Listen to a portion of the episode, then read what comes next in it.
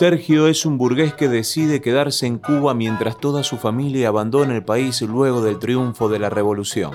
Sergio buscará un sentido a su vida escribiendo sus memorias y la revolución se convierte en un reto. Tratará de comprenderla y hallar una coherencia dentro de su sistema de valores. Durante la crisis de octubre, descubre que toda su educación y sus valores se derrumban.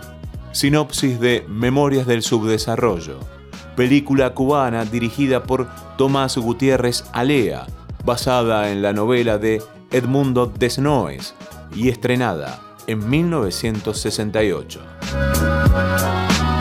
Clásicos. Siempre es bueno volverlos.